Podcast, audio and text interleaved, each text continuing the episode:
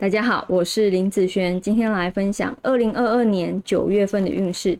这一集是要来分享甲日主还有乙日主的朋友，九月份是从九月七号一直到十月七号，不是从九月一号开始哦。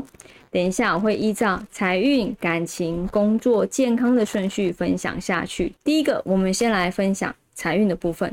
这个月啊，财运算是不错哈。你会想要再多赚一点钱，想要再增加你的收入啊？你会很想很想哦。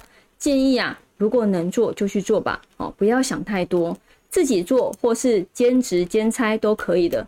但是要注意，就是与人合作或是合伙哦，容易出现对方刚开始跟你不错，但是之后可能会因为观念不合而退出哦，这个要多留意。那在感情方面来说，男生女生来说啊。这个月其实都算是不错哈，单身的朋友可以透过大型的会议或是活动或是社团来打开你的异性缘哈。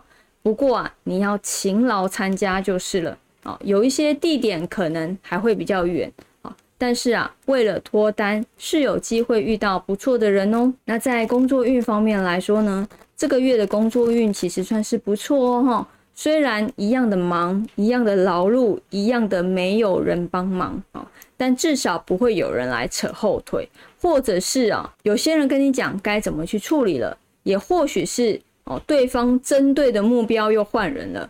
如果啊，你真的想要换工作，也要找找到好的再去换哦。那在健康运方面来说呢，这个月要注意有关于牙齿啊、骨头、四肢方面的不舒服。气喘的状况，好，你可以多吃一些像蔬菜啦、绿色的食品、奇异果、玉米这些都有帮助哦。有时间你也可以多去散步、慢跑、静坐，不止可以增加心智功能，还有增加幸运的功效哦。那这个月就分享到这边，我们下个月见，拜拜。